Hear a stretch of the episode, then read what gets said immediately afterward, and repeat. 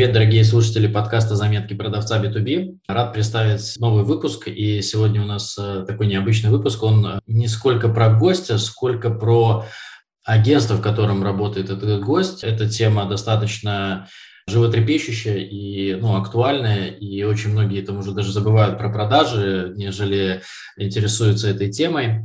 А у меня сегодня в гостях э, Имран. Имран – это сооснователь британского агентства Upwhale. Они специализируются на построении outbound sales каналов для IT-компаний из СНГ и Европы. Вот, ну это как бы если очень так утрировано, то есть э, это литген агентство, которое помогает вот автоматизировать и упростить э, процессы получения новых лидов, назначения встреч, те самые вопросы, которые очень всех волнуют и у которых с которыми проблемами, где многие сталкиваются. Имран отвечает за область построения процесса продаж. Имран, привет. Да, а, всех приветствую. Тарас, спасибо за представление. Да. Что-то добавишь, может быть, что я не упомянул тогда? То есть а, еще... Да, я, наверное, просто упрощу а, для слушателей, чтобы им было более проще а, осознать основную деятельность. По сути, мы помогаем IT-компаниям в получении иностранных заказчиков на большие чеки. Окей, в принципе, давай тогда мы договаривались предварительно пообщавшись, то есть что мы сегодня будем э, общаться про вот эти вот процессы, как они у вас устроены, и мы будем общаться на примере успешных и неуспешных кейсов. Перед тем, как мы начнем, я хотел спросить у тебя про те случаи, ну, когда вы э, видите вообще, что, ну, как бы, когда вы нужны клиентам и когда mm-hmm. не, не нужны клиентам, да, ну, тоже, тоже бывает такое, что клиент не готов или клиент наоборот, как бы, ну, то есть уже и так у него все хорошо, и ему нету смысла, mm-hmm. там, клиент сам освоил, э, или это, например, какие-то по финансовым, там, ну, то есть ваш портрет клиента, да, то есть mm-hmm. и потому что, опять же, почему это уточню, чтобы люди понимали, которые нас слушают, если это не только селзы, а я уверен, что есть и селзы, и руководители, и представители компаний, чтобы понимали, когда имеет смысл обращаться э, в агентство э, наподобие ваше. Да, значит, принципе, наша основная специализация – это IT-компании, которые ну, специализируются, в принципе, на разных областях. Это предоставление услуг формата там outsource code staff, это, это гейминг-сектор, это компании, которые специализируются на работе с различными спецэффектами и так далее, плюс различного типа HR-агентства. Вот. Если мы говорим, например, в целом о IT-индустрии и о компаниях, которые у нас, в принципе, большая часть компаний это именно из IT-сферы, это разработчики по формату а, предоставления услуг формата outsourced staff или разработчики своего собственного продукта. Вот это как бы это преобладающая часть клиентов. И, соответственно, по сути, все они приходят с практически одной и той же ключевой проблемой. Это то, что у них, во-первых, есть понимание, что у них хорошие эксперты, разработчики, качественный ресурс, вот, но при этом они не могут продать его за более высокую цену. Работают практически все на платформах Upwork и аналоги Upwork. Вот. И, соответственно, средняя цена на подобных площадках, она варьируется в районе 25-35 долларов, вот, э, потому что на этих площадках очень часто присутствуют разработчики из э, различных стран, которые могут позволить себе более низкие рейты. Вот, и поэтому постоянно происходит демпинг. Вот, и опять же, в рамках этих платформ у компании нет возможности э, пообщаться предварительно с заказчиком до этапа каких-то там э, процессов. Вот, и выбор происходит изначально только по цене.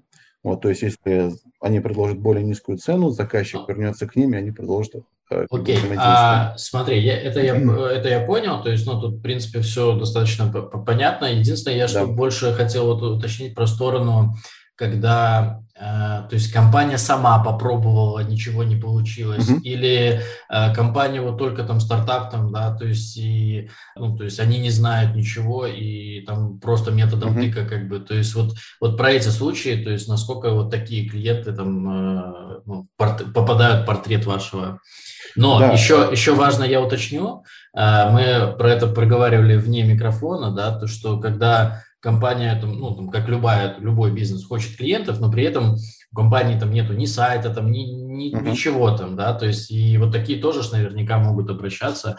Вот про вот эти отличия чуть-чуть кратко расскажи. Uh-huh.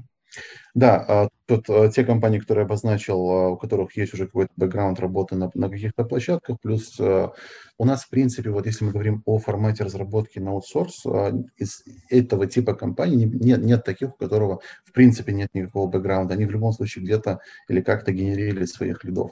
Вот. Но в основном это вот Upwork. Если мы говорим о компаниях-стартапах, например, если они из СНГ, у них, например, может быть уже принципе, хорошо отлаженная структура как раз в рамках этого рынка, но а, при этом нет абсолютно никакого понимания, как выходить на зарубежный рынок. Вот.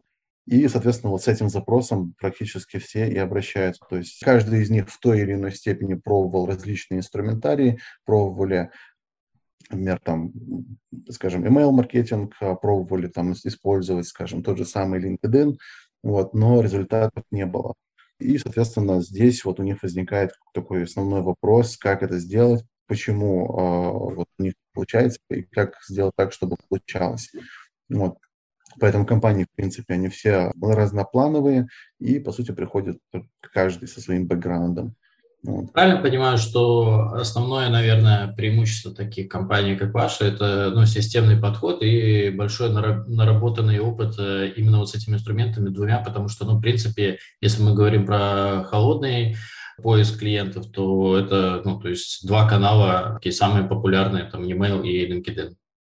Да, вот в предыдущем вопросе прозвучала тоже очень важная часть, это именно то, что компании, которые обращаются, они могут быть, там нет правильного сайта, нет правильного позиционирования, возможно, они сделали свой веб-сайт, но там куча ошибок и так далее. То есть первоначально, да, это именно системный подход в плане э, генерации и так далее, плюс дополнительно это именно полноценный аудит текущих процессов, проработка текущего состояния дел, приведение этого всего, того, что мы имеем до того уровня, когда скажем, грубо говоря, те же сайты, презентации и так далее, они будут доведены до того состояния, когда а, для заказчика это будет, а, ну, то есть для потенциального лида, который находится там, скажем, в США или Европе, это будет выглядеть а, ну, максимально адекватно и читабельно. То есть, в принципе, как Окей, okay. Э, давай тогда я такой момент предвижу, э, потому что, опять же, работаю в похожей нише и понимаю прекрасно, о чем ты говоришь, но наверняка часто приходят запросы, типа, нам нужны клиенты, ты говоришь, ну, типа, ребят, давайте вначале сделаем хотя бы сайт, говорит, нет, сайт у нас отличный, там, да, то есть все там, мы там делали, мы на него потратили там десятки тысяч, э, как бы все работает, типа вы нам там через свои инструменты приведите клиентов, да, mm-hmm. то есть э, сайт мы не готовы менять. Что в этой ситуации? Ну, потому что это действительно, ну, наверное, в 50% случаев, как бы, или, ну, когда клиенты так, так вот воспринимают, типа, ну, сайт у нас все окей, мы там в него уже там вложили много времени, сил, денег, mm-hmm. мы ничего не хотим менять здесь. Ну, в целом такого не бывает, потому что ну, мы, у нас есть рекомендации не по самой структуре сайта, то есть мы не меняем ключевой дизайн или какую-то часть вот, э, такую финансово затратную. Вот, в большей степени первично это идет анализ материалов текстовых, то есть как они себя представляют, правильно ли они перевели текущий материал, да, например, в принципе, звучит ли тот материал, который они представили, так, как они хотят, чтобы это звучало. Грубо говоря, они написали это на русском и перевели это на английский грубо говоря, соответствует ли то, что было написано на русском, тому, что они представили на своем сайте. То есть практически все, с кем мы работаем, понимают то, что правильное позиционирование – это практически 90% успеха, mm-hmm. вот, и, соответственно, правильная презентация, это как бы, ну, а, она ни у кого не, не вызывает каких-то отрицательных эмоций или негатива. Окей, okay. вам повезло с э, клиентами, значит, я немножко другие сценарии встречал. Но здесь мы проговорили важную мысль э, о том, что можно писать супер тексты, можно миллионам получателей писать, Но если вы ведете все к тому, что у вас в LinkedIn или на сайте, ну, там, абы что, да, то есть э, это будет сильно-сильно резать конверсию, потому что, ну, да. типа, те, у которых есть потребность, там, ну, вы попали в человека, у которого есть потребность, он, ну, по-любому проведет какой-никакой аудит, да, и да, какие бы да, у вас там, кто бы вам не писал тексты, там, хоть там, я не знаю, Жанна Роулинг, как бы, да, то есть, или, да. ну, то есть, какая бы у вас конверсия, доставляемости, открываемости и от, от, ответов не было бы, то есть, ну, вот это все те аспекты, на которые стоит смотреть. Да. Вот. И вы здесь, ну, до этапа начала делаете своего рода такой аудит, да, то есть, ну, показываете исправления, и когда только эти исправления проведены, то есть, ну, дальше уже идет следующая работа там по формированию баз для отправки там, и так далее, и так далее. Правильно да, да, то есть это, да, это полноценная подготовка всего, что из всех материалов, веб-сайт в том числе и так далее. То есть это, это полноценная первичная подготовка. Слушай, Амрад, такой вопрос. А насколько уместно в этих ситуациях делать какие-то отдельные лендинги, одностраничники под, ну, там, под э, вот такие вот активности? Э, или лучше вести на основной сайт, который все равно там перед подписанием контракта наверняка посмотрят? Тут, наверное, ситуация немножко иная. То есть изначально нет смысла никакого инвестировать там, в разработку дополнительных лендингов или чего-то такого, потому что первично формируются гипотезы, определяются рабочие структуры. Как только мы понимаем, что та или иная гипотеза обеспечивает максимальную эффективность, вот, уже тогда для того, чтобы, ну, грубо говоря, мы достигаем определенного процента конверсии, и для того, чтобы ее улучшить, как раз-таки можно докрутить за счет интеграции э, лендингов, э, ага. дополнительных каких-нибудь материалов и так далее. Прикольно, понял. Окей, э, давай тогда пойдем в испытание гипотез и поговорим про, ну, то есть, как мы договаривались, э, там, на примере какого-то кейса конкретно, ну, то есть, понятно, можно без названий, но mm-hmm. область компании, с чем пришли, что было сделано, какой результат получился. Mm-hmm. Давай вот э, нач, ну, начнем про это, минут 5-7 поговорим, и потом еще там, про другие примеры. Mm-hmm. Я буду тебя еще по ходу твоего ответа уточнять какие-то еще вопросы. Mm-hmm. Да, могу рассказать, наверное, про один из недавних кейсов. В принципе, компания, мы с ней работаем вот, ну, на сегодняшний день, на момент записи уже примерно 7 месяцев. Mm-hmm. Вот. В целом, сама компания локационно находится в СНГ, вот. Она небольшая, это 70 плюс человек в компании. А, компания специализируется на предоставлении услуг а, по разработке по формату outsource. Вот. Значит, Можно уточнение? Они как-то да. специализируются на каких-то нишах, в каком-то языке программирования? Или да, это да. вот 50% э, любого аутсорса, все для всех? Давай, ну, есть ли какое-то позиционирование изначально? Изначально не было у них. О. То есть у них а, есть да, зафиксированный стек технологий стандартный, то есть это на бэкэнде это стандартно Python, PHP и Ruby on Rails. На фронте у них React, Vue.js. Вот, ну и мобилка тоже стандартно а, нативная кроссплатформенная. Не, немалый перечень, тем не менее, да, получается? Да, ну, то есть а, у них, в принципе, это, это средняя компания, вот, 70, как я и сказал, 70 человек, вот, то есть, в принципе, такой, ну, разноплановый набор технологий. Вот. Значит, в целом они до начала работы через, ну, вот те инструменты, которые мы им предложили, они в основном генерировали через Upwork, вот, и, соответственно, там имели, ну, определенную репутацию э, и как бы продавали в рамках там, тех э, цен и, и так далее. Вот, они к нам обратились с тем, что они довольно давно пытаются изменить свою ценовую политику, потому что разработчики, они постоянно дорожают, вот, и э, на той же платформе Upwork они пытались продавать э, своих разработчиков поставки 40-45 долларов, и это стало, в принципе, для них такой большой головной болью, потому что Опять же, как я, как я ранее говорил, средняя ставка там в районе 30-35 максимум. Ну и плюс вот. еще Шапорг э, чуть-чуть свою комиссию приплюсовывает. Да, да, да, в том числе. Не стоит это забывать. Да. И вот э, как бы вот это вот их основная была проблема. И ключевая задача, которая ставилась, это выправить положение по ставке в час, так как они, они говорили, что у них сами разработчики, они все в принципе, э, имеют высокую экспертизу в том, чем они занимаются. У них большое количество реализованных проектов на, в рамках разных индустрий. Вот. И, соответственно, как только мы начали проводить уже аудит процессов, начали выстраивать портреты ICP и Barcode, мы начали выявлять уже, скажем так, определенную логику а, в том, какие проекты они в большей степени реализуют и, и на каких индустриях они специализируются. Вот. И, соответственно, у них а, удалось а, выделить, по сути, три ключевых направления. Это фудтех, финтех и estate.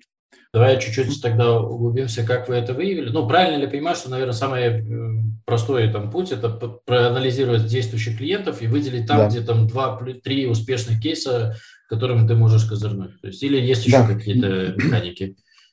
Да, мы просим заказчика, грубо говоря, составить список тех кейсов, которые он считает нужным нам предоставить как их самые супер успешные, плюс получаем, понятное дело, доступ ко всем текущим проектам, которые у них есть. Вот, начинается совокупный анализ всех э, данных, которые нам были предоставлены, и на основе этого уже э, вычленяется максимально полезная информация по принципу как раз того, что каких проектов сделано больше. То есть если у них, например, максимально большое количество было ре реализовано проектов в формате финтех, вот, ну, соответственно, выявляется это как предварительная рабочая индустрия, по которой а, можно работать. Вот, дело, что в процессе вся эта штука может меняться и корректироваться, первично выделяются три рабочие Скажи, а два э, клиента ну, реализованных, это уже можно считать за, ну, что можно масштабировать? Или два это еще не, не очень? А, это хороший вопрос. У нас были это маленькие компании, то есть там разработчиков до 20 человек, например, да, там, или даже меньше, которые начали там относительно недавно, у них небольшое количество реализованных проектов, вот, и э, да, вот в, в рамках такой ситуации, да, приходится исходить как раз-таки из малого количества проектов э, для того, чтобы иметь хоть какой-то рабочий материал, для того, чтобы, ну, с чего-то начать, иметь какую-то почву. То есть, ну, ключевое, главное, ну, то есть определить каких-то два-три направления, куда мы стучим. Да, то есть, да. окей. То есть, ну, да, здесь важно, чтобы у заказчика был уже э, готовый рабочий материал, который мы в случае успеха могли бы презентовать как ну, некую презентацию успешного кейса заказчику, сказать, что вот мы уже реализовали там 100-500 таких-то проектов, вот посмотрите, и так далее. Ну вот, смотри, здесь... прав, правильно ли я понимаю тогда, что уже и ваш портрет клиента чуть-чуть режется, то есть э, вам нужны те ребята, которые у которых есть уже база, э, ну, наработанная база, с которой можно идти. То есть, если мы там вчера создали там IT-компанию, то тут будет сложновато, да, то есть, ну, опять же, это я для того, чтобы не было какого-то иллюзии, э, ну, то, что сейчас я отдам на аутсорс это вот все литген, как бы там, да, я только, ну, там, я буду нанимать только разработчиков, да, и типа, и все, сейчас ребята за меня порешают. Правильно ли я понял? Я сейчас объясню. Есть такие клиенты, которые, у которых нет, в принципе, или прям супер минимальное количество проектов, которые они реализовывали. Вот. Тут опять же, уже идет ориентация на тот опыт, который у нас уже есть. Например, если мы понимаем, что в рамках обозначенного стека технологий мы понимаем, что, например, там, грубо говоря, если мы берем там Python, например, да, там с каким-то определенным фреймворком, он, например, хорошо работает там в том же секторе финтех, вот, например, там в направлении какого-нибудь там, я не знаю, ну, просто для примера говорю, там, блокчейн, uh-huh. например, да, вот, соответственно, мы понимаем, что нам можно попробовать выявить, ну, то есть определить это как предварительное ICP и попробовать начать вот э, двигаться в этом направлении. То есть вот э, для компаний, у которых нет э, какого-то предварительного опыта, как раз-таки здесь уже э, включается наш текущий опыт и наработки, за счет которых и выстраиваются процессы внутри таких компаний. Окей, хорошо, давай тогда отматываем назад, то есть что вот есть компания 70 плюс человек, вы определили три направления, ритейл, фуд, фудтех, да, и финтех, правильно да? Да, так, да. дальше.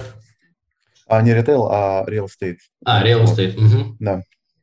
И, а, значит, а, начали наши процессы. В целом мы затратили на первичное построение процессов внутренних, плюс... Давай подробнее, что такое построение процессов, что ты в Да, это, это, как раз, это как раз таки вот то, то, что мы обсуждали чуть раньше, это подготовка текущих материалов, а, проработка угу. сайта и так далее. То есть весь, весь полноценный аудит, работа с солзовыми отделами, подготовка солзов, разработка для них скриптов, построение а, части, да. связанной с разработкой секвенса, ну и так далее, и так далее. Это вот. вы делаете совместно, то есть э, там вот идете в компанию, общаетесь с эксозами, или, да. или ну, то есть вы взаимодействуете в тандеме с ними работаете, или... А, а, да, Тут, опять же, два сценария. То есть э, есть компании, у которых уже есть сформированный отдел продаж.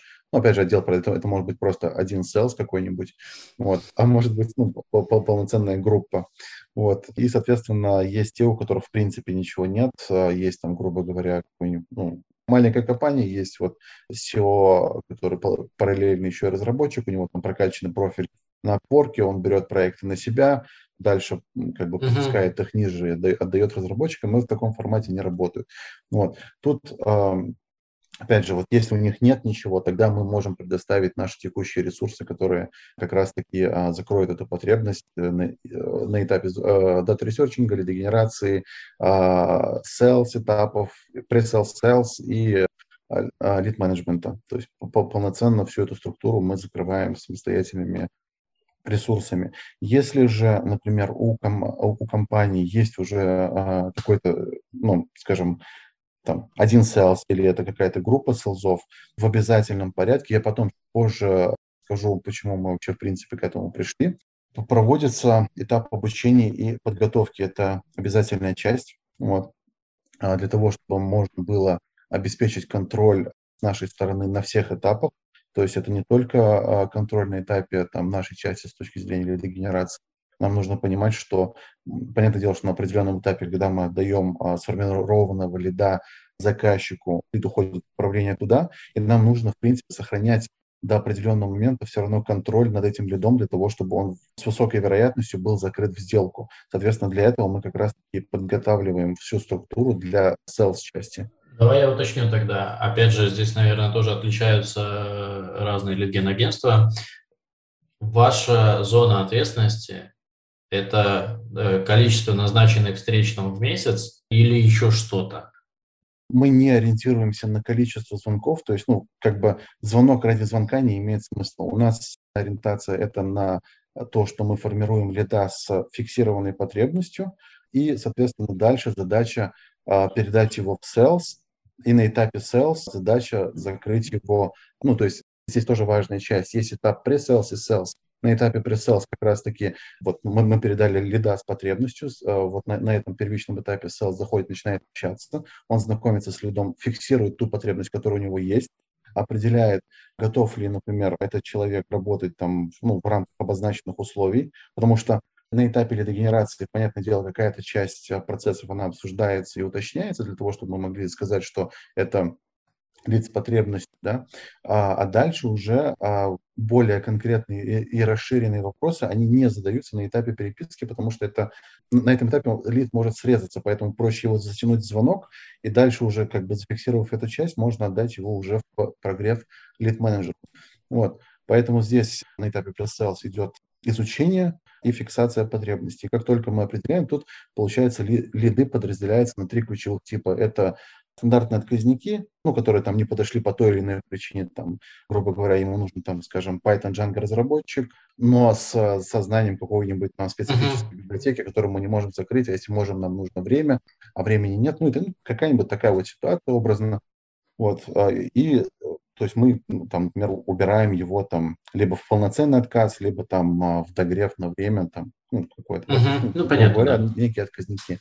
Вот. А второй тип лидов – это по сути, случайные продажи. То есть мы написали человеку, он как раз-таки там прямо сейчас он что-то искал, вот мы оказались в нужное время, в нужном месте, и как бы, да. э, в принципе, не готовы сотрудничать. Вот, случайные продажи, они, в принципе, случаются, как бы, ну и хорошо, что они есть в целом. Вот. И третий тип лидов, по сути, это та группа лидов, за которыми мы, мы целенаправленно охотимся. Это лиды, которые подтверждают потребность. Они говорят, что да, нам подходит формат работы, вот тот, который вы там, формат аутсорс, например, там те рейты, которые вы обозначили, это окей, там по ресурсам тоже все круто, все хорошо, нам все нравится, например, да, то есть, но прямо сейчас, например, они не готовы сотрудничать, то есть они, они говорят, давайте вернемся к обсуждению этого вопроса там через два месяца, через три месяца, uh-huh, например. Uh-huh. Вот. И, по сути, этот лид, он управления лид-менеджеру. Задача лид-менеджера как раз-таки в рамках своих процессов обеспечить полноценный контроль над этим лидом, грубо говоря, сомкнуть кольцо вокруг этого лида всеми возможными ресурсами email, соцсети, различные мессенджеры, то есть это, это ведение постоянной коммуникации вот, до момента, когда у этого лида сформируется потребность вот. И дальше Чтобы уже... он э, вспомнил про тебя в, в этот момент, а не да, кому-то другому. Да, Окей, да. а сейчас тогда, Имран, смотри, э, уточнение немножко, чтобы, потому что я сам чуть-чуть потерял.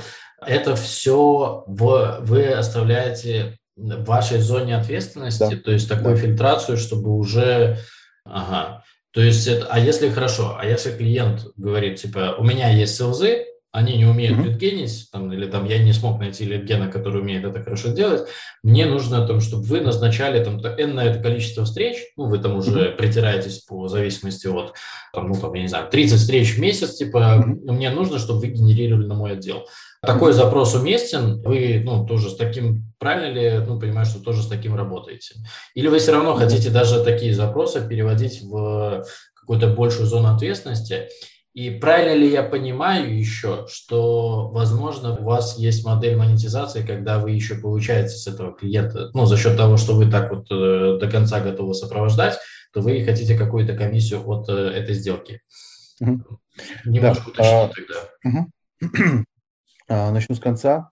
Относительно а, процентов, а, нет, никаких процентов мы не берем, то есть это, это то есть полноценное предоставление услуг компании, то есть они платят нам фиксированную стоимость за нашу работу в конце месяца, что важно. То есть по итогу а, каждого месяца uh-huh. клиент видит выполненный результат. А, всегда при построении процессов, что важно, да, когда я сказал, что вот у нас интегрирован тот же там лид менеджер, который строит эти процессы вот за счет догревов и так далее, вот, искусственно формируется прецедент, при котором оказываемся вот в нужное время, в нужном месте. За счет чего эти вот продажи, они вот в отличие от тех случайных продаж, они преобразуются в формат контролируемых продаж. То есть мы можем выстраивать уже эти процессы в формате план-факт.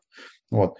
Когда у нас есть возможность ставить планируемый результат и контролировать э, фактический, вот, э, это отвечая на вопрос о том, что если те, кто обращается вот с тем, что мне нужно 30 звонков, например, да, у нас первоначально ставится определенный, грубо говоря, стандартный план, вот. И дальше начинается процесс генерации, то есть э, определяются гипотезы, начинается тестирование гипотез, на основе вот этих вот гипотез определяются наиболее рабочие. Вот. И, и когда эти, рабочие гипотезы включают полноценную, полномасштабную проработку, мы начинаем видеть фактический результат, который мы получаем относительно плановых показателей. И дальше уже от недели к неделе, от месяца к месяцу эти плановые показатели, он растет, если мы достигаем вот, ну, предыдущих показателей. И за счет этого как раз-таки и количество звонков вырастает. То есть там, мы, мы могли поставить в начале 10, а к концу там, второго месяца у нас, например, может быть это и 30 звонков в месяц. Поэтому тут вот именно контроль, контроль. Я понял. Ну, такое, все-таки, мне кажется, что это такая индивидуальная, индивидуальные подходы слишком, то есть, ну, то есть есть понимание, как работать с клиентами, но все равно идет много индивидуальных подходов. Хорошо, да. давай, давай тогда, вернемся опять к нашему успешному кейсу, ну, чтобы успеть его дораскрыть. То есть да. мы рассказали про то, что, ну, где вы были задействованы в части процессов. Давай дальше продолжаем. Да, то есть вот как только провели этап анализа, выявили рабочие гипотезы, начали тестировать. Вот. В целом, по прошествии примерно, если я не ошибаюсь, четыре с половиной месяца мы смогли закрыть первую сделку для данного клиента. Вот, в принципе, очень... А можешь угу. по чеку сориентировать, ну, просто это десятки тысяч, это сотни тысяч, то есть... А, ну... Да, я, я сейчас, сейчас расскажу как раз, потому что, ну, как бы случай такой запоминающийся, вот, поэтому я его хорошо помню. Это компания локационно, кстати, находится, ну, в, наверное, не в, не в самой популярной локации, то есть э, клиент из Латинской Америки, вот, в целом, как правило, считается, что в этой локации денег нет, платить не будут, вот.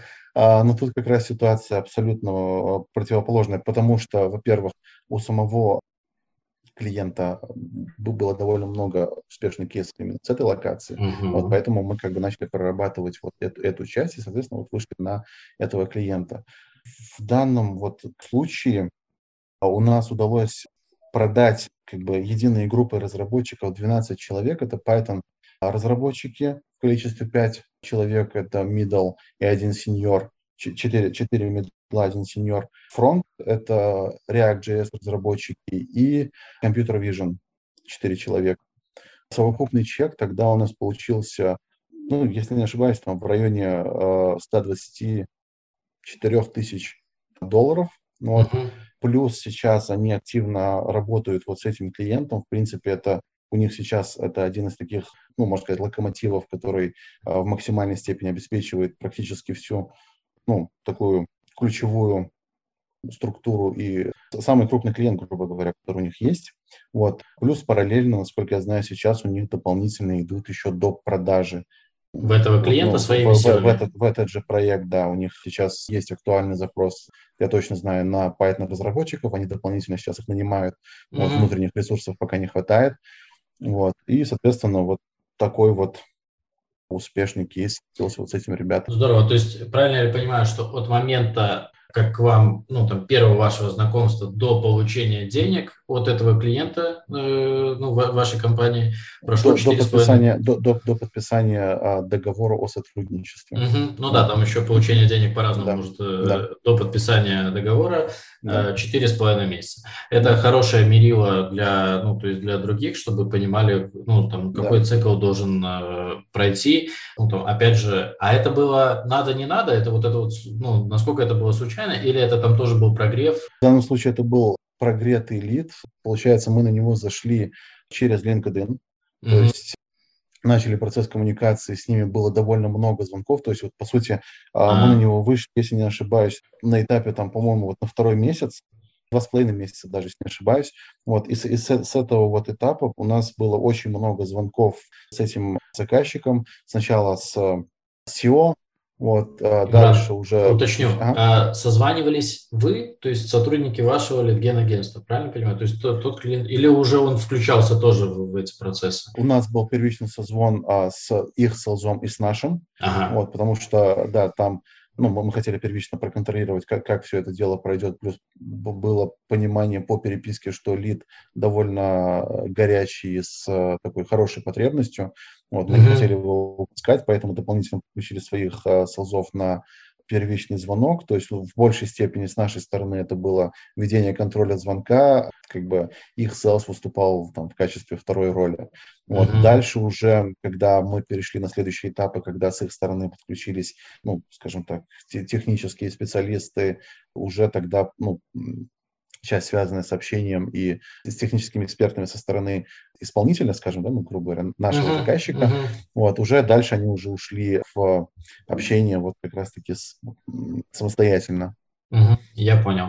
И, ну, вот, то есть, грубо говоря, там спустя 5 месяцев, вот еще 2 месяца вы там с ними продолжаете работать, то есть, ну, и тоже, ну, как бы клиент, я так понимаю, окупил а, ваши услуги, там, 5 месяцев конечно, ваши, конечно. ваших услуг, да, то есть, и, ну, он закладывал это там маржу, и получилось уйти там с оборка и, ну, выйти на прямого, это прямой, это не субподряд, правильно я понимаю?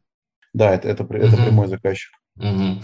Супер. И выстрелила одна из гипотез, то есть он, ну, рынок, во-первых, вы ну, взяли да. рынок, который, и да. э, это из какой-то из трех индустрий, про которые... Да, финтех. Финтех, окей. Хорошо, спасибо. Ну, то есть нормально, достаточно, так мне кажется, мы подробно, э, насколько нам время позволяет, услышали эту историю. Давай сейчас тогда сделаем промежуточный и потом еще проговорим по, про то, что, ну, когда не получается. Но я бы хотел тоже вот сейчас затронуть тему про способы коммуникации с клиентами, да, там вот про эти инструменты автоматизации, про какие-то показатели, на которые там вы ориентируетесь или там, ну, там, вот про вот это все, потому что, ну, опять же, там, наверное, самый частый вопрос, который я там слышу, это вот по инструменту автоматизации, вы какой там софт используете для того-то, для того-то. С чем работают такие ребята, как вы? Я имею в виду, ну, вот, э, как вы генерируете лиды. То есть я не думаю, что здесь какая-то сверхтайна, да, потому что, опять же, ну, то есть это уже, ну, там много раз описано, Но здесь я, наверное, вернусь к своему опыту, который тоже думал некоторое время, что я там все знаю, а когда столкнулся, ну, то есть, когда ты руками это делаешь, там, да, то там все не так просто, как э, там вот э, послушать подкаст, посмотреть видео или почитать э, статью. Вот. Я просто хотел, ну, как бы поделиться, чтобы поделился с успешным опытом на каких инструментах там вы остановились или почему на них? Что один инструмент там, по генерации там e-mail отличает от другого инструмента? Да, их, ну, для сейчас индустрия sales тулов этих вот, ну, она там, ну, мне кажется, на пике, и моя где-то проблема, может быть, где-то, не знаю, то есть даже мне, вот я выбрал там для себя там 2-3 инструмента, которыми мне удобно пользоваться, которыми я владел ну, там, на 80, на 90 процентов. Опять же, эти тулзы не стоят на месте и тоже постоянно, и все они хотят сейчас быть мульти инструментами, чтобы, грубо говоря, ты все в одном там делал. Mm-hmm. Вот. Я выбрал для себя, да, и я понимаю, что изучать какой-то новый инструмент, ну, то есть, чтобы им профессионально владеть, это, ну, сложно. Поэтому я хотел чуть-чуть что вы используете, ну там и только одно или там несколько там, да, наверное, вот. Почему, почему остановились там на тех или иных решениях, ну и вот как вы с ними работаете. Ну вот все, что ты можешь mm-hmm. позволить рассказать вот на эту тему автоматизации, то есть, ну так как я знаю, что ты э, ваша компания как раз-таки отвечаешь за эту часть, yeah. ну, выбора вот этих инструментов там, да, и управления ими среди команды, то есть, то расскажи про ваш опыт, пожалуйста, про mm-hmm. твой. Да, значит, по инструментам. Тут важно понимать, что инструменты – это, в принципе, не как бы не панацея, это не волшебная пилюля, которая может обеспечить там вот, ну, просто вот вставили инструменты, и оно как бы там дает супер результаты. Важно понимать, что, по сути, каждый из инструментов, он подбирается под конкретные стратегии, конкретные процессы. Вот, значит, сами инструменты и сам этот, этот рынок инструментов, как ты хорошо подметил, он огромный, и один инструмент перекрывает другой, их просто сотни, если даже не больше. Вот. Поэтому в целом тут э, всегда исходится из э, конкретной ситуации, то есть нет э, какого-то вот фиксированного инструмента, который используется на постоянной основе. Плюс э, я добавлю, что так как я в том числе являюсь и программистом, э, пишу программы на Python, и Django. Вот. Соответственно, частично некоторые, а, скажем так, процессы, которые необходимо автоматизировать, я пишу эти программы, парсеры а, самостоятельно, вот, ну, в каких-то определенных там частных случаях. Вот, поэтому всегда а, все зависит от конкретных ситуаций. В целом я могу, например, сейчас предложить такой некий разбор топ, скажем, топ-3 ключевых таких Uh-huh. Да, даже, даже тот топ-4 инструмента, а, например, там в области автоматизации там, рассылок а, в том же LinkedIn, например, можем взять LinkedIn Helper, Dux, плюс возьмем Expandi, VConnect. Вот, uh-huh. например, вот четыре ключевых таких, ну не ключевых, а просто вот четыре а, таких инструмента, которые, в принципе, входят в голову. Слушай, а смотри, а... правильно я понимаю, что, ну, то есть э, есть как бы ну, несколько параметров, да, то есть есть ценовой параметр, да, по которому mm-hmm. ты выбираешь, да. есть параметр э, ну, там, интерфейсный, да, допустим, если мы говорим про helper, для да. меня это просто, ну, там, вырви глаза, как бы, ну, то есть я зашел и вышел, как бы, ну, для меня это просто убийственно, как бы, оказалось. То есть я, ну, то есть, э, да, я не самый такой человек, который любит, там, ну, там, умеет программировать и так далее, и так далее, но вот чем проще, тем лучше, да. Ну, я уверен, что ну, sales ы тоже люди, как правило, то есть им такое должен, нужно давать. Да, да. Вот, то есть есть э, дизайн, да, ну, то есть насколько friendly, не friendly для тебя. Угу. Вот еще, что еще может быть, ну, там, критерий выбора того или иного, вот, ну, чтобы ты дал вот В рамках этих инструментов, понятное дело, цена, интерфейсы и так далее. Тут в большей степени для меня каждый из инструментов, как я уже сказал, он подбирается под каждый конкретный случай. То mm-hmm. есть в зависимости от того, на каком этапе я планирую применить инструмент и какую задачу я пытаюсь решить. То есть если мне нужно осуществить какую-то определенную нагрузочную часть, я могу применить один инструмент. Если мне нужно войти в какую-то определенную глубокую кастомизацию. Все зависит от функциональных особенностей каждого из э, инструментов, которые вот мы выше обозначили, например, да. То есть mm-hmm. инструментов, опять же, вот э, их, их не четыре, их как ну, минимум да, да. в районе 30 угу. которые есть. И каждый и день появляются, закрываются, обновляются, это новые да. какие-то фичи да. выкатывают, да. То есть, да. да, и, и вот самое ключевое, на что стоит ориентироваться, это понимание, на каком этапе мы планируем а, использовать этот, этот инструмент и какую задачу мы хотим решить. От этого стоит отталкиваться. Да, и пару примеров, потому что даже, ну, то есть, ну, mm-hmm. то есть что ты под этим закладываешь? Какие да, то есть, например, если вот, ну, возьмем самый простой банальный пример, то есть, если мы хотим, грубо говоря, очень быстренько так прокачать аккаунт, ввести его в нормальное рабочее состояние, чтобы он выглядел... LinkedIn аккаунт. Да, ну, чтобы он плюс-минус выглядел э, работоспособно, я бы выбрал, например, Dux или аналог Dux. То есть, mm-hmm. это, в принципе, такой бестолковый инструмент в целом, э, у него нет никаких функциональных таких особенностей. Вот, он в большей степени выступает как инструмент нагрузочный и позволяющий отправлять самые простейшие запросы.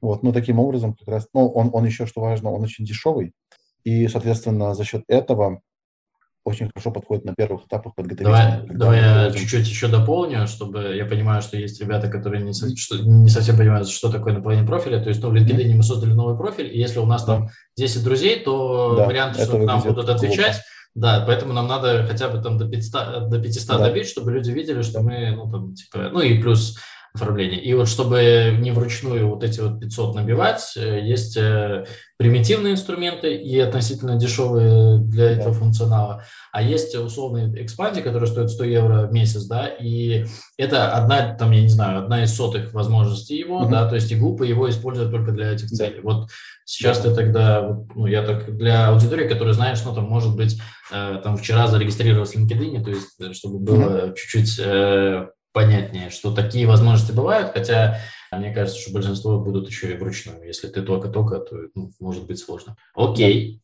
хорошо. Ну, плюс наверняка еще вот то, что, с чем я сталкивался, что есть ну, там, ну, много багов, да, например, там, условно, mm-hmm. я выбираю в каком-то софте, отправ... чтобы было отправлено там только там, до 18.00, ну, там в рабочее время сообщение было отправлено, и там не выходные, а он, ну, типа, это не слушает этот параметр, или его нету вообще там, то есть ты не можешь установить, и э, он отправляет просто там, ну, там, типа, да. ежеминутно, там, ежедневно, то есть вот такие фишки тоже, да, наверное, ты в том числе... Да, тут очень важно, кстати, а, это для всех слушателей а, будет полезно, понимать вообще основную работу самого LinkedIn, то есть имеется в виду, как он реагирует на эти автоматизации. Да. А, LinkedIn, в принципе, это очень такая сложная соцсеть с точки зрения всех процессов. То есть, например, если мы создаем новый аккаунт, мы его только зарегистрировали, начали вводить там какие-то, ну, скажем, свои там параметры, э, ввели там текущее место работы, поставили фотографию, и профиль автоматически системой блокируется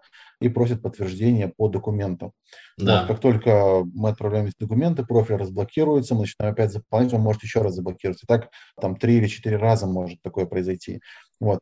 Поэтому, когда вот мы заполнили профиль, вроде как прошли все эти верификационные процессы и начали включать в работу там тот же какой-нибудь Dux, вот, нужно очень внимательно следить и, над, и настраивать еще ну, определенные дополнительные процессы там с точки зрения прокси и так далее, для того, чтобы именно ну, система очень адекватно воспринимала эту автоматизацию. Mm-hmm. А иначе прилетит бан постоянный, а, без возможности разблокирования аккаунта. Причем это может быть и с супер прокачанным аккаунтом, это может быть и а, с новым аккаунтом.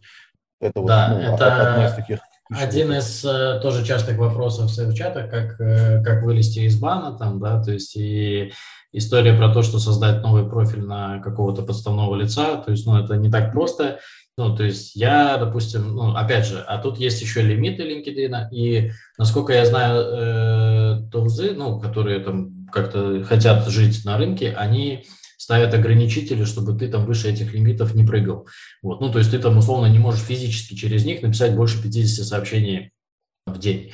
А, но при этом ты можешь лично еще через свой профиль писать, и у тебя еще активно будет этот ОУЗа, и тогда там, да, это все э, может наложиться. Вот. Но по поводу верификации по документам, это да, то есть и чтобы минимизировать, точнее увеличить количество лимитов, ну, там, нужно больше профилей, казалось бы, да, то есть, ну, чтобы mm-hmm. профили должны быть э, реальных людей, да, там, то есть, ну, мы сейчас не говорим про черные схемы, которые тоже, я знаю, там, используется. Но вот у меня, допустим, там аккаунт есть мой, есть там я с жены аккаунта, там фотку про паспорта ее там использую, и тоже нормально. Э, ну, за, за счет этого я могу выше эти лимиты использовать. Вот. А вы это делаете с профилей э, сотрудников компании, которые с вами работают, или же верно, верно да? Да. То есть они вам дают доступ, да, там, ну, под какими-то там идеями, да, там, то есть, я понял, то есть и вы уже непосредственно, то есть э, все эти знания остаются тоже внутри той компании, с которой вы работаете, то есть и да. по сути она при желании может там ими тоже пользоваться, там, если угу. им необходимо, так? Да, верно. То есть мы, мы изначально берем в работу, ну, как бы предлагаем руководителю изначально очень хорошо прокачивать там аккаунт э, его и, и, скажем так, первого круга. Вот, а, а... Смотри, кстати, вот mm-hmm. хорошо предлагаем. А, ну, то есть, окей, вы там подсказали, как это делать, но если он этого не делает, что? Ну, опять же, у нас были кейсы, когда заказчик говорил, что типа вот у меня очень сильно прокачан аккаунт, э, и я вот боюсь, что вот заблокируют, да, да, да. я очень много страшилок слышал. Но опять же говорю, ну окей, тогда давайте возьмем паузу на этом этапе. Ну, опять же, пытаемся объяснить, что как бы это не так. Ну, то есть, если мы беремся за работу, мы там ну, гарантируем. А все, все вот эти части гарантии и все прочее, это все прописывается тоже в договоре. Ответственность mm-hmm. и все прочее.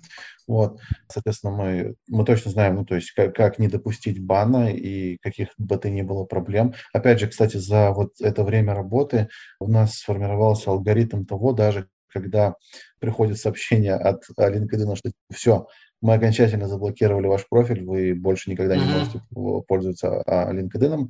Есть, э, скажем так, определенные алгоритмы, благодаря которым можно все-таки прорываться и обеспечивать себе э, разблокировку профиля. Слушай, я знаю про Facebook такие истории, я слышу, что надо сказать, типа, это потому что я, типа, гей, типа, или, типа, вот, есть такие механики, типа, они боятся, ну, в Фейсбуке так точно, я слышал, работали, типа, блокировали рекламные кабинеты, типа, и ты пишешь, это потому что я гей, типа, то, да, и они боятся, типа, не дай бог, сейчас очередной психопат, типа, где-то что-то напишет, типа, лучше, лучше разбанить, типа, вот такая, такая мулька есть. Ну, это прикол, но ну, рабочий. Так, так мы не жестим, Я понял. Хорошо, давай тогда, ну, чтобы эту тему тоже, ну, опять же, ограничено во времени, то есть, ну, есть понимание, уважение к слушателю там до часа как бы делать выпуск, mm-hmm. поэтому если будет отклик, что, ну, не хватило, то, ну, mm-hmm повторим, в том числе по инструментам автоматизации. Давай я хочу поговорить про, ну, мы вот, знаешь, про то, что как все хорошо бывает, а давай поговорим про то, как э, не все хорошо бывает, когда на каких-то этапах ну, там промах гипотеза или что-то еще. Ну, какие были истории, там, да, где не срослось, да, там, с клиентами и с гипотезами, не знаю, с чем еще там могло у вас там не срастись. Да, да значит, по таким, скажем так, антикейсам у нас вот мы с ними столкнулись на первичном этапе, когда вот начали формировать компанию. Мы сформировали ну, определенную новую политику. Это было, по сути, три таких ключевых плана, грубо говоря, простой, средний и как бы самый прокачанный. Столкнулись с тем, что ну, понятное дело, клиенты начали выбирать первичные планы, то есть самый простой либо средний, вот, в который не, не входило полноценное вот то, что мы сейчас делаем, то есть полноценный аудит, контроль на, на всех возможных этапах и так далее. То есть там, если это самый простой вариант, это то есть просто построение процесса лидогенерации и все, и, и как бы и передача этих лидов, а дальше как бы про который я говорил, что часто ну, да, с таким да. запросом приходят. Ага. Да, вот. И, соответственно, здесь мы столкнулись с такой проблемой.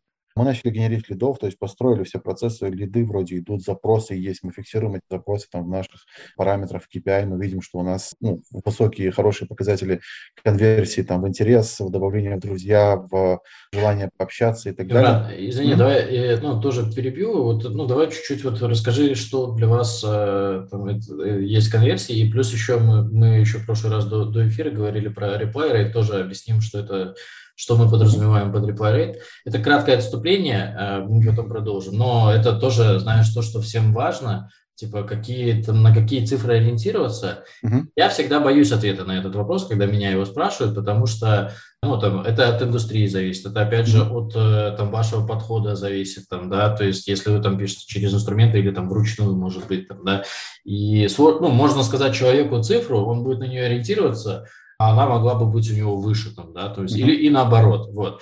Поэтому я хотел узнать, вот что вы для себя внутри компании видите за показатели, ну, что это, это open rate, наверное, да, там, то есть это connection rate какой-то, наверное, там, ну. а, да, по, по сути мы контролируем, скажем так, несколько основных таких mm-hmm. этапов конверсии. Это, значит, то, что связано с первичной отправкой количества реквестов, то есть мы в обязательном порядке фиксируем, сколько реквестов в месяц мы отправляем этим лидам. Ну, сейчас речь про LinkedIn, да, правильно понимаю? Да, да, uh-huh. LinkedIn и email в том числе. То есть тут, опять же, в зависимости от того, кто какой план выбирает, то есть у нас есть э, план, где это именно просто LinkedIn инструменты и процессы, есть более расширенная часть, где интегрируется uh-huh. и email, и вся, вся вот эта вот прочая история, маркетинг-процессы и, и так далее. Вот. Значит, первичной контрольной точкой, которая у нас является, это количество первичных реквестов. Вот, э, в среднем мы стараемся, опять же, в зависимости от компании, в зависимости от того, какое количество там разработчиков, какие предварительные там планы ставятся и так далее. То есть, ну, определяется количество первичных реквестов. Вот. Далее мы начинаем кон- контроль на узлах так называемых. То есть это, это, это, это конверсионные параметры. То есть процент конверсии из реквеста в ответ, например. Вот. То есть э, это, грубо говоря, лиды, которые нам ответили. Мы, мы начинаем контролировать часть. Отправили, грубо говоря, тысячи реквестов. Мы видим, что у нас процент конверсии из реквестов, те, которые ответили, например, там, скажем, в районе 70%, да, например. Вот. Это Дальше мы фиксируем, достаточно, да? Да, мы фиксируем, что вот, например, ответ у нас высокий. Ну, конверсия в ответ у нас всегда высокая, кстати uh-huh. говоря. Вот, потому что очень много времени уделяем построению секвенсов. А секвенсы у нас всегда очень креативные, мы постоянно стараемся... Секвенсы — это... Это ну, цепочки сообщений. Тексты, да. Да, да, структура, по которым... То есть это сообщение первичного контакта, а, которое ну, в обязательном порядке цепляет и заставляет в той или иной степени человека ответить нам и откликнуться. Вот. Плюс дополнительно в работу включается часть, связанная с фуллапами и подталкиванием этих лидов для, uh-huh. для того, чтобы они нам ответили на наш первичный квест.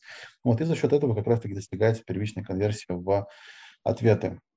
Дальше уже начинается контроль а, конверсии из вот, ответивших в фиксацию, там, какое количество у нас целевых ответов из, из общей вот этой вот большой массы, потому что, понятное дело, мы там отправили кто-то вообще там, например, ну, не, то, что не целевой, например, да, то есть он, а, например, мы фиксируем, что у компании, например, она приходит к нам с определенным стеком технологий, вот, а этот человек говорит, что, например, там, ну, а, там, я не работаю вообще в формате аутсорс, например, там, или вот как буквально вчера у нас было, что вот мы там, ну, на одном из нас а, с нашим заказчиком обсуждали, что у них основное направление это мобильная разработка и все, что с этим связано.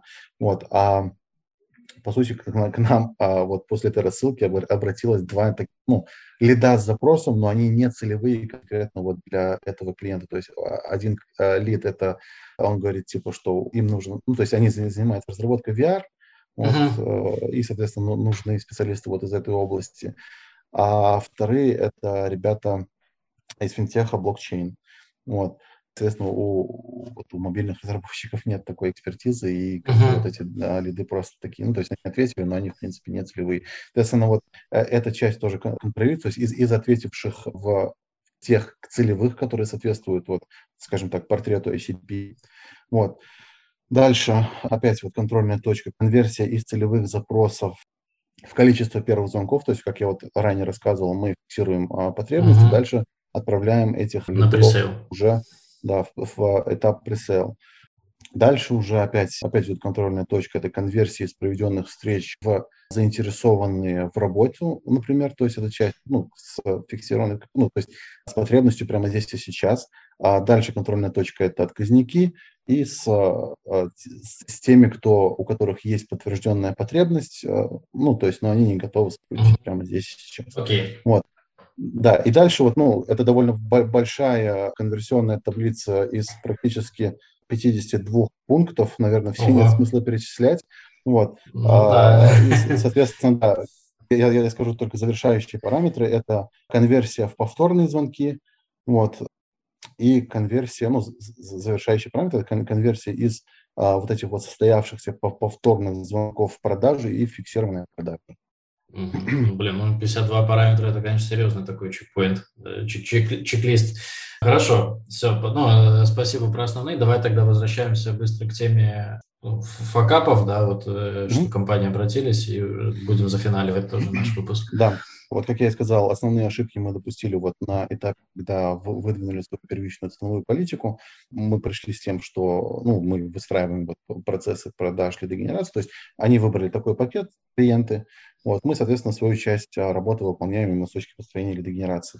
Начали продавать лидов, и, скажем, вот прошел месяц, прошел два, и видим, что ну, по, по результатам вот конверсии, то есть мы, мы, мы фиксируем, что вот у нас там здесь хороший параметр, здесь вроде ну, там средний параметр uh-huh. да, конверсии, и потом вот провал, провал, провал, провал, и как бы по нулям.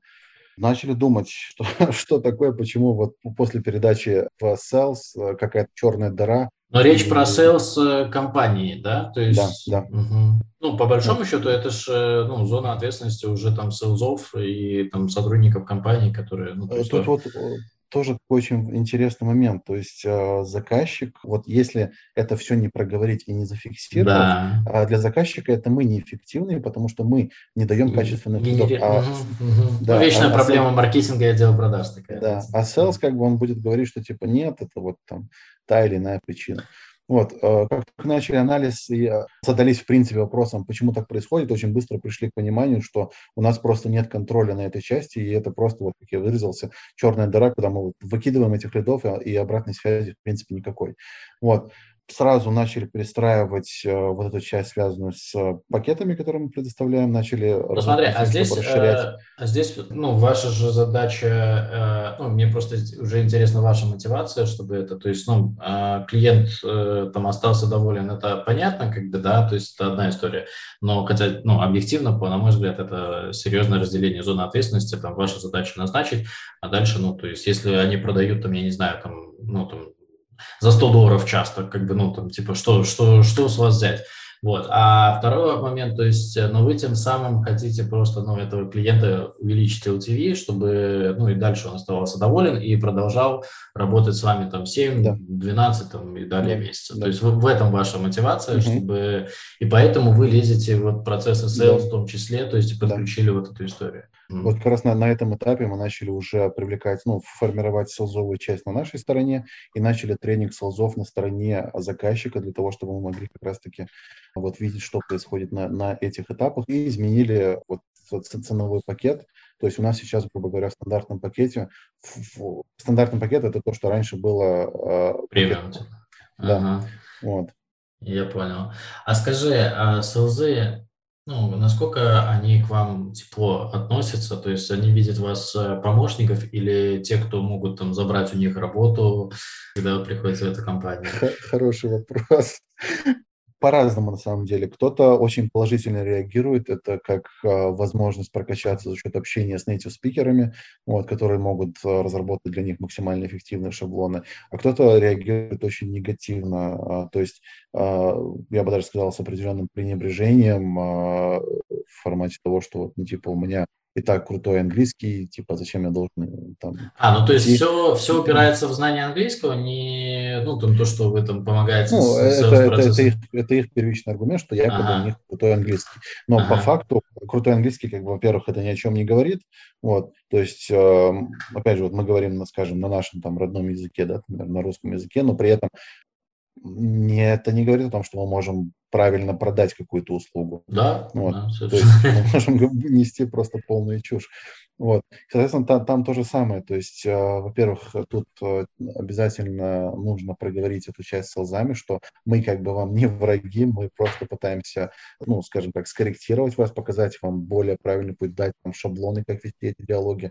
То есть, ну, опять же, это просто э, определенная работа с людьми, mm-hmm. вот, а как только они понимают, ну, то есть какую ключевую задачу мы перед собой ставим, мы не ставим задачу, что мы, типа, хотим а, отобрать, во-первых, а, это, это нам не очень а, интересно, то есть нам нет смысла платить на нашей стороне огромный отдел sales, который будет закрывать вот э, потребности всех а, текущих заказчиков. Нам как раз-таки сильно проще, когда селзовая часть присутствует на их стороне, а наша выступает просто там в роли поддержки там в определенных конкретных ситуациях, например, где нужно, вот как, э, там, например, я обозначил в том кейсе, который вот мы проговаривали, да, где на первом, на первом этапе включился наш сеанс. Вот. Значит, соответственно, проговариваем, прорабатываем, разрабатываем структуру для а, селзов. Опять же, ну, если все сильно плохо, тут уже надо думать, то есть э, здесь формируется отчет для а, руководства, вот, э, с, опять же, с определенным чекпоинтом того, как работает этот sales, вот, и дальше уже принятие решения, оно остается на стороне руководителя, то есть как, как с этим дальше быть. Ну, тоже своего рода аудит э, отдела продаж. Да, потому, потому что, как я сказал, здесь, ну, вот эта вот связка между нашей эффективностью и их эффективностью, здесь очень важно вот отстроить э, хорошую коммуникацию между sales и вот, mm-hmm. нашей частью. Я понял. Хорошо, Имран, спасибо тебе большое за контент. Давай тогда зафиналивая, поблагодарим как-то тех, кто дослушал до конца. То есть, ну, я знаю, что таких э, меньшинство, и для них предложим какой-нибудь бонус, ну, который может там ваша компания обеспечить. Есть ли что-нибудь такое, что может предложить? Да, конечно. В целом, если вам удалось дослушать это до конца, если возможно, оставим ссылку там а, на мой личный профиль да, да соцсетях, и у вас будет возможность написать. Вот, в принципе, первым трем написавшим э, мы готовы предоставить полноценный аудит всех процессов компании для подготовки работы на зарубежный рынок. Вот, поэтому, да, будем ждать э, ваших сообщений. Окей, достаточно хороший бонус, осталось только им воспользоваться. Да, то ссылку я оставлю, безусловно, и, э, наверное, это будет LinkedIn, может быть, Telegram, посмотрим, как короче, по факту угу. публикации. Вот. А всем большое спасибо, что да, спасибо, что слушали. Да, и продолжайте слушать подкаст «Заметки продавца B2B». А, оставайтесь на канале, и буду благодарен за любую обратную связь, неважно, какая она там положительная или не, не положительная. Тоже можете писать личку, можете писать в комментариях, где вы увидите этот подкаст. Всем спасибо.